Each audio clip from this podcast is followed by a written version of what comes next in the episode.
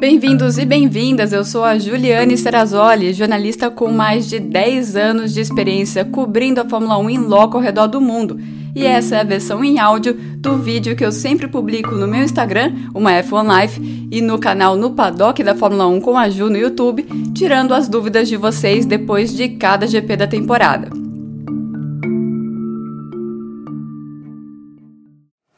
Baku nunca decepciona a gente, né? E vocês mandaram várias perguntas aí pro Ju Responde. Eu separei 10, então eu não vou perder tempo. A pergunta que mais se repetiu foi sobre o que aconteceu com o Lewis Hamilton. Eu selecionei a do Lucas.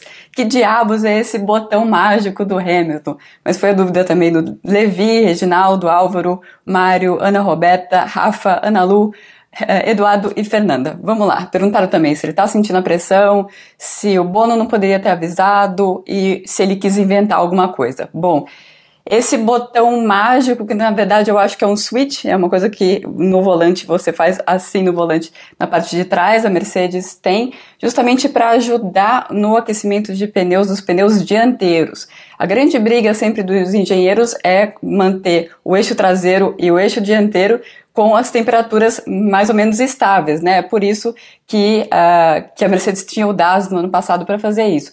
E a, a, Mercedes sempre tem, tem um histórico de ter problema de aquecimento no pneu dianteiro. E por isso eles, eles criaram esse botão mágico aí que o Lewis Hamilton usou. E eles sempre usam isso em largadas, relargadas, uh, atrás do safety car, às vezes também. E o que, que esse botão faz?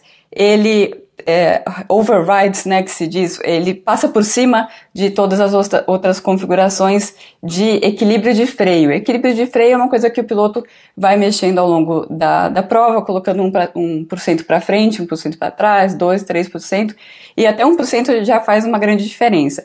Esse botão mágico, ele coloca 90% do freio para frente. Então, basicamente, o Hamilton tentou frear, só o freio da frente estava funcionando e ele foi reto. O que provavelmente aconteceu, bom, são duas as hipóteses, ou ele desligou, porque era normal ele estar tá com isso ligado para fazer a volta uh, de apresentação, vamos dizer assim, antes da relargada, para eh, esquentar os pneus dianteiros, mas aí ele desligou e depois ele voltou a ligar. Ele pode ter ou esbarrado ou ele pensou que estava desligando e ligou, ligou de novo, algo do tipo. O Bono não podia avisá-lo porque os engenheiros não podem falar, não podem dar instruções para os pilotos em largadas e em relargadas. Então, sim, um erro do Lewis Hamilton, lembrando que o campeonato de 2007 ele perdeu assim, né, esbarrando em um botão no volante no GP do Brasil.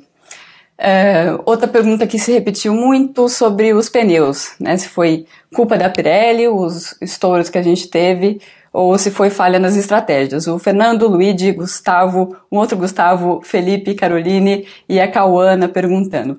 Bom, a, a Pirelli tem três motivos para acreditar que foi realmente um, um furo por detrito. Um motivo é que o principal deles, né, que os dois pneus estouraram o dianteiro esquerdo e é o dianteiro direito que sofre mais em Baku. Então, se fosse desgaste, seria dianteiro não, perdão, o traseiro direito que, que teria sofrido a falha. Um outro fator é que não teve aviso, né? Então não teve vibração no pneu, não teve é, perda de pressão, isso foi o que as equipes disseram para a Pirelli. E um terceiro fator é que eles olharam os pneus que saíram dos outros carros e não viram nenhum problema grave de desgaste. É, o que parece ser é, uma coisa que já aconteceu com a Pirelli antes é o pneu está na, no final da sua vida útil, né, dos dois casos isso aconteceu. Se ele pega um detrito, tem menos borracha e aí ele fica mais suscetível a estourar. Provavelmente é isso que aconteceu. Quando eu estou gravando o vídeo aqui, a gente ainda não teve a confirmação depois da análise mesmo dos pneus por parte da Pirelli. Outra pergunta uh, foi a prova, esse, esse segundo lugar foi a prova de que o Vettel começou a se entender com o carro da Aston Martin, o Travassos e muitas outras pessoas perguntaram. Vocês lembram que eu falei no último vídeo do GP de Mônaco que ele teve um pouco de sorte com aquele resultado, né? Aquele quinto lugar em Mônaco, porque ele conseguiu posição de pista e Mônaco é posição de pista. Em Baku, não, né? Baku, não tem como você fingir que você tá bem, vamos dizer assim, não fingir, mas conseguir uma posição de pista ali e, e, e ficar naquela posição mesmo sem ter rendimento. Ali foi rendimento mesmo, né? Ele saiu de 11 primeiro, então ele tinha um pneu é, macio mais novo que os outros, usou isso e usou muito bem, levando esse pneu com um bom rendimento, mais estendendo mais o seu primeiro instint e ali ele conseguiu já passar alguns pilotos. Além disso, ele já tinha passado pilotos na pista, né? No total ele passou quatro pilotos na pista e depois o, a, o segundo stint dele, quando ele estava com os pneus duros, ele também tinha um ritmo muito bom e por isso ele conseguiu ficar na posição em que, em que ele estava, né? É, insisto, Baku não tem como fingir que você não tem ritmo. Vamos ver se o carro da Aston Martin melhorou mesmo, porque a Aston Martin é uma equipe que vem trazendo novidades um pouquinho, um pouquinho em todas as corridas, ou se foi uma adaptação a essas duas pistas. Uh, lembrando que na França a gente vai ter uma corrida mais normal, infelizmente pra gente, né? A gente gosta de bagunça. Outra pergunta, muita gente perguntou por que, que o Leclerc perdeu tantas posições, né? O Leclerc que largou em primeiro. O Léo, o Diego, o João Vitor, o Henrique e a Juliana perguntaram. Bom, foi uma escolha, na verdade, que eles fizeram. Eles meio que sabiam que seria assim, que eles teriam uma corrida muito difícil. Eles optaram por um acerto que seria melhor para classificação. Isso porque eles tinham um carro, a Ferrari tem um carro que vai bem em é, curvas de baixa velocidade, então em Baku é principalmente ali da 7 a 10, é justamente onde a Mercedes tem um problema, e eles perdem um pouco na reta. Então o que eles fizeram? Eles fizeram um acerto para compensar isso. Então um acerto com pouca asa, mas usando ali a, a aderência mecânica que eles têm já no carro deles, uh, por conta da, principalmente da mudança de suspensão que eles fizeram para esse ano, ali no miolo da pista. Então uma coisa compensava a outra. O problema de fazer isso é que isso desgasta ainda mais os seus pneus. Você ter uma asa uh, mais fininha, fica mais difícil, o carro fica se movimentando mais, mais difícil parar o carro e com isso você gasta mais pneus. Por isso que eu digo que foi um acerto mais para conseguir posição de pista na classificação sabendo que eles sofreriam uh, na corrida. Depois eu vou comentar um pouco mais sobre as especificidades dessa pista de Baku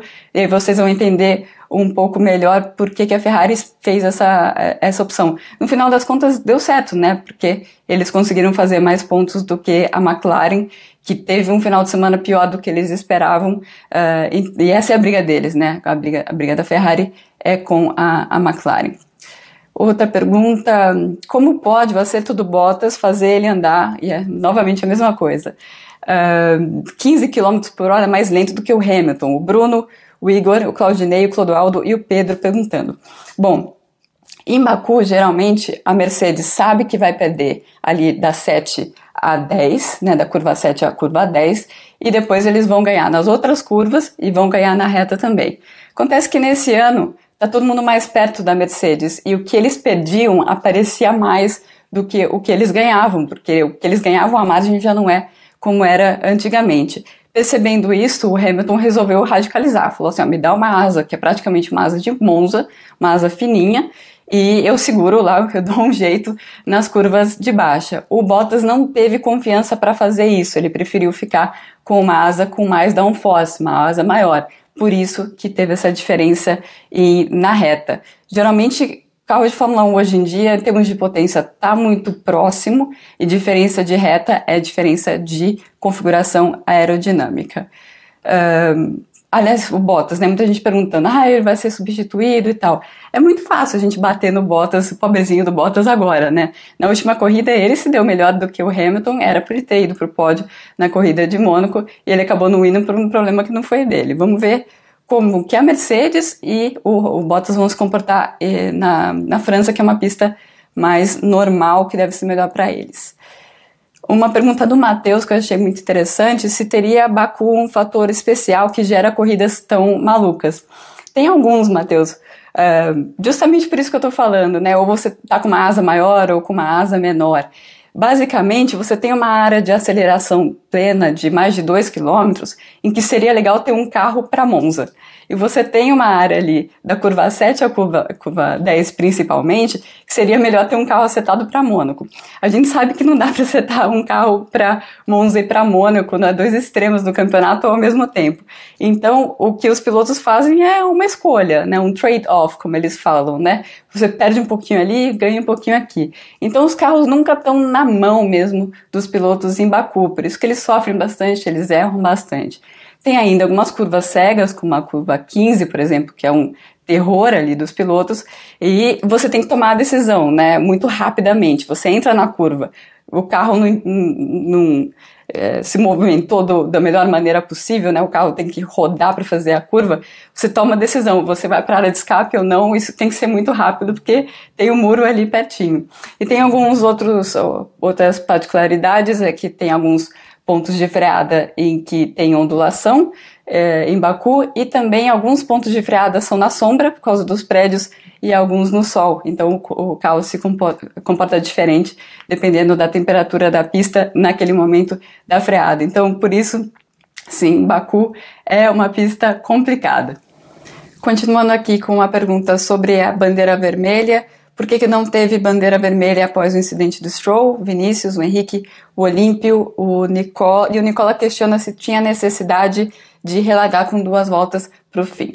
Bom, necessidade não tinha. Na verdade, esse não é o caso, uma questão de necessidade ou não. Tudo é uma decisão do Michael Masi, do diretor de prova. Ele está lá para isso. Ele tem muito mais informações do que a gente. E no Stroll, no caso do Stroll, o que ele viu foi que ah, tinha detritos na entrada do box, então ele fechou o box, e até por isso você dá bandeira vermelha é temerário, né? Porque é onde que os pilotos vão parar, e daí ele, ele viu também que do lado direito da pista dava para passar tranquilamente, e por isso ele optou por um safety car, com todos os carros passando pelo lado direito. No acidente do uh, Verstappen, tinha detrito espalhado para todo quanto é lado na, na pista, e ele optou pelos pilotos passarem pelo pit lane e depois optou porque ia demorar muito tempo para limpar a pista, ele optou por uma bandeira vermelha e a relargada vai muito da imagem também, né, de você terminar uma corrida com bandeira verde. No final das contas, ainda bem que ele fez isso, que a gente teve duas voltas muito emocionantes, mas é tudo uma, uma questão de, de opção. A regra deixa em aberto, inclusive deixa em aberto para ele fazer a largada parada ou a largada em movimento, porque ele entendeu que a pista estava limpa, ele entendeu que era melhor fazer a largada parada e no final deu muita emoção na corrida. Partindo rapidamente para as últimas três, a, a Luciene perguntou quanto de força G precisa registrar no, no volante do carro para o piloto ter que ir para o centro médico são 25 vezes a força da gravidade, 25G. Acredito que nas duas batidas os pilotos tiveram que ir. No Verstappen eu tenho certeza que ele foi para o centro médico. O Vinícius perguntando a felicidade dos mecânicos. É, apenas pelo trabalho que deu certo ou pinga uma graninha ali de bônus depois de um pódio? Uh, bom, Vinícius, Quero dizer que é mais por felicidade do que qualquer outra coisa. Os bônus na, nas equipes de Fórmula 1 geralmente são pela posição no campeonato de construtores. É claro que para isso todo pontinho conta e é claro que eles também ficam felizes por isso, mas todo mundo na Fórmula 1 é super competitivo por qualquer coisa e é claro que depois de muito trabalho, de horas e horas e horas de trabalho para montar e desmontar aquele carro, é claro que tem a felicidade e a satisfação do trabalho deles ter cooperado, ter ajudado pro, pro, pro piloto conseguir o resultado. E, e, no final muita gente pediu, falou várias coisas, curiosidades de Baku, perguntando sobre se é bonito, é, da comida. O Bruno, Henrique o Bruno e o Henrique perguntaram. O Edinho perguntou se a turma da sacada era num hotel. Geralmente é Airbnb, tem alguns apartamentos ali que ficam disponíveis para alugar. Se é, o Matheus quer saber se é muito caro, não é muito caro. Um jantar geralmente vai dar uns 40 euros, assim, o que é bem razoável para cidades em que a Fórmula 1 passa. O Salim que pergunta, eh, perguntou se eu visitei o Castelinho. Eu não visitei o castelinho, não é um castelinho, na verdade, aquilo é a muralha para a Cidade Velha. Eu já fui na Cidade Velha algumas vezes, né? Cidade medieval de Baku, muito interessante. Inclusive tem uma torre lá, mas não é que é a torre do castelo, é uma torre que tem no meio da, da cidade velha, que é do século XII, inclusive. E o JP quer saber da ligação cultural mais forte com quem é. Passaram vários povos por lá, acredito eu que era mais persa, depois virou mais russo na União Soviética e hoje tem muito de Turquia lá. Turquia é uma nação irmã do Azerbaijão e isso se vê na comida também. Espero que vocês tenham gostado da corrida e do Ju Responde e na próxima corrida na França eu volto com mais. Até mais. Gostou dessa edição do Ju Responde? Bom, para acompanhar todo o meu material, participar de lives exclusivas e ainda ganhar prêmios, faça parte do projeto do Catarse, o No Paddock da Fórmula 1 com a Ju, que inclusive tem o seu podcast exclusivo com convidados especiais. Para saber mais, acesse o www.catarse.me barra no paddock.